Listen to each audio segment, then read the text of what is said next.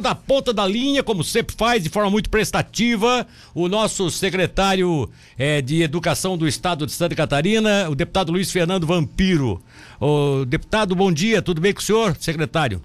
Bom dia, bom dia aos ouvintes. É, eu falo secretário, deputado, mas também tá tudo, tudo igual, né? Não tem problema nenhum, né? Tudo tranquilo. Ô, Fernando, diz uma coisa para mim, cara, que esse negócio do Bolsa Estudante, como é que surgiu essa ideia aí que ontem já repercutiu em todo o estado? Perfeito, né? Na verdade, nós não somos o pioneiro nessa ideia, né? Essa ideia já está sendo replicada de forma embrionária em alguns outros estados da federação, mas nós entendemos como importante, além da evasão escolar e do abandono escolar, isso em virtude deste processo pandêmico que se acentuou muito, mas também nós temos um, uma competição muito forte que é o novo ensino médio. O novo ensino médio a partir de 2022, ele passará de 2.400 horas nos três anos para 3 mil horas nos três anos, ou seja, há um acréscimo substancial eh, de horas aula em virtude das trilhas de conhecimento, que são os novos componentes seletivos curriculares. Exemplo, eu estou no primeiro ano do ensino médio, eu faço toda aquela grade do ensino, ciências humanas, exatas, tudo aquele da BNCC, Sim. mas eu posso escolher escolher em seis meses, por exemplo, cursar educação tecnológica. No segundo semestre, eu posso, durante seis meses, eh, escolher eh, Libras, oratória ou mesmo eh, educação financeira. Ou seja, nós temos 25 componentes que o aluno escolhe efetivamente, e ele tem por semana duas horas de discussão acerca do projeto de vida, o que ele está pensando, qual é o encaminhamento que ele pode ser feito. Isso, inclusive, depende das trilhas que tu escolher, escolher é, tem um, uma certificação profissional Sim. em alguns cursos nesse sentido. Então, nós temos que, na verdade, fazer com que nós estamos competindo, e a gente tem que ser muito claro, né? na verdade, não é com a droga, o nosso percentual de abandono escolar, ele está muito forte em relação ao mercado de trabalho. Nós sentimos no Oeste Catarinense uma evasão, um abandono muito forte em virtude da colheita. Então isso é, é sensível, na verdade, nesse processo, para que o aluno, aquele que estava lá trabalhando, tenha que sair da sua escola, né, abandonar a escola para fazer o que? Um rendimento, um complemento extra na, na, na, na sua residência unifamiliar, onde ele coabita. Então, diante deste fato, nós entendemos que, além de é, é, é, barrar, de cessar e tornar atrativa a escola com os investimentos que nós estamos fazendo, que é a reposição da educação catarinense, com Sim. investimento em valorização de profissional, infraestrutura escolar e também de equipamentos de ponta para tornar a escola atrativa, nós também estamos reposicionando é, nesse sentido para que a gente possa, obviamente, é, ter uma educação de qualidade de ponta em Santa Catarina. Então, isso é um, isso é um complemento, não é uma ação isolada. Né? Ah, vamos dar dinheiro. É, e, e, outra coisa, né? Na verdade, esse é um edital que vai ser. O processo ele é bastante. Como é que nós lançamos o programa, estruturamos o projeto de lei, é, enviaremos à Assembleia Legislativa até é, na sexta-feira, perfeito? Até na sexta-feira. É, é, depois de aprovado esse projeto, aí o governador é, sanciona e publica, depois de publicado, é que o edital de, de, de, de, de credenciamento das bolsas é que vai especificar efetivamente as obrigações, a assiduidade de 50%, 75% de nota, de renda, enfim, uma série de requisitos conforme é da Bolsa do Ensino do artigo 170 e 171 para que o aluno possa acessar. Então, é, é, um projeto interessante, né? é verdade que ele é o mais arrojado do Brasil nesse momento, né? São 568 reais é, é, por mês entre fevereiro e dezembro totalizando é, 6.250 anos, então ele é o mais arrojado do Brasil, isso sem dúvida nenhuma, é, mas é nós estamos cientes que nós teremos uma competição muito grande, porque o novo ensino médio deixará o, o aluno mais tempo dentro da sala de aula. Ah, por isso, inclusive, como vocês querem fazer o um entrelaçamento do, do, do, aproveitamento do aluno já na futura profissão, inclusive para a orientação de, de, de, cursos mais técnicos, é que vocês definiram que vai ser só para ensino médio e para aqueles jovens e adultos, no caso. Per perfeitamente, não é para o ensino fundamental, né? Isso tem que ficar bem claro, na verdade, o EJA é, outro, é, é, é outro, é outra preocupação que nós temos, né? principalmente depois da pandemia, nós tivemos muita solicitação de alunos do EJA para que o EJA fosse Sim. EAD, né, que fosse à distância, porque eles têm, obviamente, pela idade que estão já mais avançada, é, ter que trabalhar, porque não conseguem, obviamente, ter o sustento é, é, ou ajudar no sustento da sua família. Então, são dois pontos sensíveis que foram detectados que nós entendemos que vai evoluir para que a escola, além de se tornar atrativa, nós podemos dar efetivamente uma bolsa para que ele se capacite, na verdade, fique mais tempo dentro da escola, tenha mais é, essas obrigações, na verdade, é que vão vir é, delineadas nesse edital de credenciamento. Secretário, como tem toda a parte burocrática, o senhor próprio fez o adendo aí de que não é, não é assim do dia para a noite, as coisas têm, têm que ser bem, bem estudadas e tal. Mas você acha que quando é que pode se colocar em prática do pro ano que vem? Seria próximo ano letivo? Perfeito. Nós estamos, nós estamos trabalhando, na verdade, é, qual é o nosso objetivo? Né? O nosso objetivo é que a gente consiga aí, é, fazer aprovação é, entre outubro né, e novembro na Assembleia Legislativa. Se for uma situação mais rápida na Assembleia Legislativa, nós podemos lançar a qualquer momento o edital. O edital está pronto já também, né? só aguardando a publicação da lei. Então nós teremos, obviamente, nenhuma pressa, mas o nosso objetivo mesmo, assim, o ponto focal seria no início é, é, é, de o credenciamento, porque as matrículas acontecem agora em novembro, né? nós estamos antecipando as matrículas também é, para 2022, nós queremos programar é, de forma antecipada 2022, então esse, esse credenciamento é, né, seria na verdade em dezembro e, e, quando nós começarmos as aulas na segunda semana, o dia específico não tem ainda, mas na segunda semana de fevereiro, nós efetivamente já começaríamos nessa nova modalidade. Olha, eu não sei se, não sei, secretário, se tem algum caso assim no estado registrado, mas como e, e, aqui foi inclusive no município, é com relação à rede municipal de ensino, mas me chama a atenção e preocupa até porque se tem uma decisão também de estado nesse sentido poderia se ter um contraponto depois. Essa questão da, da professora que conseguiu na justiça lá em Gaspar a, a, a não, não ter que se vacinar, como é que o senhor encara essa situação aí com a justiça concedendo a ela o direito de sem vacina frequentar a sala de aula? Com todo respeito à magistrada, mas eu entendo que ela agiu de forma totalmente equivocada e não levou em conta os princípios basilares da coletividade quando eu sou, na verdade, um, um, um, ente que tenho contato, convívio com o coletivo, com pessoas estranhas à, à minha, à minha, à minha, ao meu convívio social, certo? Ou seja, a minha atividade profissional faz com que eu tenha esse tipo de convívio, principalmente com crianças, alunos, jovens ainda não vacinados.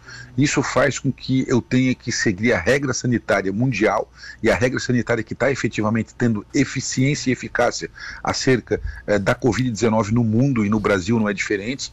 Então, por isso que os nossos professores eh, que não se vacinarem perfeitamente, eles serão encaminhados a, a um PAD, efetivamente ao processo administrativo disciplinar para fazer a defesa. E aqueles que justificarem através de, eh, através de prontuário médico, onde o médico atesta que ele não pode efetivamente receber a vacina por questões de saúde pessoal, aí nós encaminharemos a junta eh, médica da Secretaria de Administração para homologação. Então nós estamos com uma posição bastante firme nesse sentido, inclusive ele, ele é é, um, um, balizador nosso através é, do Comitê de Retorno às Aulas, onde na última é, portaria nós é, é, fizemos essa é, recomendação expressa para existir numa futura recusa do professor uma penalidade. No caso do Estado, não teve nenhum caso registrado até agora? A princípio, nós não tivemos ainda. Sabe que esse, esses dados nós estamos compilando agora porque a cada momento a gente está é. é, ainda, em, a, nós estamos ainda em fase de, de vacinação né, da segunda dose. A grande maioria da educação, é, a educação catarinense, todas as redes, é, a grande maioria no, no, estado tomou AstraZeneca, né? Então nós temos vários professores que estão agora no mês é, de setembro ainda fazendo a segunda dose. A gente acredita que no, em outubro nós estávamos com 68% a 70% dos professores, desculpa, dos profissionais de educação vacinados na segunda dose. No final, agora de setembro, a gente vai ter efetivamente todo mundo já com é, é, digamos, com o tempo hábil para tomar a segunda dose. Então, em outubro que nós vamos ter delineado maior esse, esse dado. Mas levando-se em conta que foi o índice que foi vacinado na primeira dose, ah, houve uma boa aceitação por parte do professor ligado à rede estadual de ensino, no caso.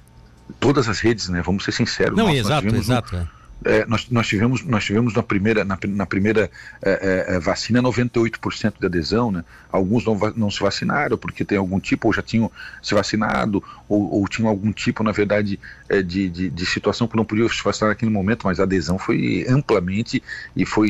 Porque é, nós acreditamos que quem tem esse convívio, né?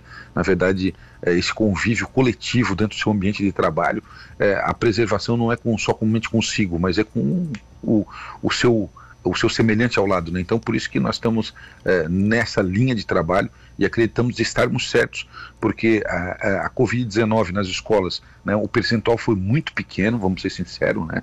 É, no, no primeiro seis meses de 2021, não ultrapassou a infecção é, é, entre profissionais da educação, eu digo professores, tudo da rede administrativa, entre 1,6 e dos alunos não chegaram a 0,3 por cento de contaminados em 2021 no primeiro semestre. Então foi um número muito baixo. Isso mostrou que as regras sanitárias é, foram eficientes. Secretário, a minha produção não havia é, mapeado isso com vocês, mas eu, eu conheço o senhor, sei que tu, tu não, você não foge da, da responsabilidade de, de, de, se manifestar sobre qualquer assunto. É claro que esse assunto, por estar judicializado, você tem o direito de dizer que não, prefiro não, não me manifestar em virtude disso. Mas se você quiser, pode responder a nós. É, como é que está essa situação da, das máscaras aí que o Ministério Público não. interviu?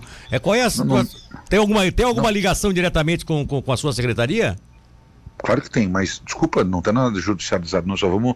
Eu só quero colocar o pingo no i, então. Não, não, então, então, então, vamos lá, né? O caso que está tá sendo manifestado é, pelo Ministério Público, às vezes as pessoas não, não, nem querem. Às vezes a, a, autoridade não quer se manifestar para evitar não, daqui não, a pouco. Não, não tem nenhum tipo de problema. Então vamos lá. Tipo Qual é a situação, é, primeiro, afinal? Primeiro, primeiro só para analisar e pontuar que é o seguinte: a licitação foi feita de compra em 2020, setembro de 2020. Ah, ou seja. Ano passado já o seu vampiro assumiu a secretaria em janeiro de 2021, ok? Só para ficar bem, Tudo bem. ciente que é. é só isso tem que a compra não foi eu que fiz. Tá só certo. Pra, é, esse, é o, esse é o primeiro ponto, mas também não vou desmerecer quem a fez. Claro. É, é, o, o, que acontece é o seguinte: foram compradas, e aí você vai ter que entender como é que é a logística, 14 milhões de máscaras. Sim. Perfeito? Sim. Então, é, essas máscaras são distribuídas aonde? Em 1064 escolas. 1064 escolas. Nós tivemos o relato e temos os testes que as máscaras uh, são de qualidade boas. Uh, a licitação, o preço oferecido em 2020 foi um preço dentro da normalidade. Segundo o Ministério Público de Contas, não houve é, ilicitude dentro do processo licitatório. Tá ok. O que, que acontece? Na Grande Florianópolis, três escolas encontraram nos lotes de 100 máscaras, nos lotes, vem um pacote de 100 máscaras, Sim. encontraram algumas máscaras, na totalidade hoje de seis, que não estavam, estavam muito transparentes, pareciam que não tinham as ah, três camadas. Tá e de verdade não tinham. Então, nós estamos falando de 16 milhões de máscaras, certo? Sim. Que alguns lotes estão com problema. E de fato, nós constatamos que mais algumas cidades mostrou algum tipo de problema. Sim. Só que o que acontece é o seguinte, esse é o nosso problema. A máscara, eu não posso chegar para o diretor da escola e para alguém e falar o seguinte, abre o pacote de 100 e vê se tem alguma que está com problema. É, não consigo fazer isso, né, querido? Exato, exato. Até porque tem as normas sanitárias. Né? Então, o que, que acontece? Nós notificamos a empresa, Sim. a empresa, nós estamos recolhendo todas as máscaras que estão ainda disponíveis nas escolas, para vir para cá, para fazer uma análise prévia pela empresa, e a empresa já se comprometeu em fazer a troca de todas e qualquer é, máscaras que houverem com problema. Nós estamos recolhendo quase um milhão, dois milhões, não sei te dizer o número de dados, de máscaras para a sede da secretaria. A empresa vai junto com, com a auditoria, é, controle interno, fazer uma avaliação, porque eles têm especificidade para botar máscara, luva, sim, porque ele sim. não pode ficar na escola abrindo um pacote de 100 máscaras, né? Daqui a pouco posso contaminar e pode gerar um surto. Então tem, tem, são esses detalhes. Então não tem qualquer tipo de problema em falar em máscaras, foi potencializado uma situação que realmente não tem nenhum prejuízo ao erário ainda, nenhum professor, que a grande maioria que usa a máscara é o professor,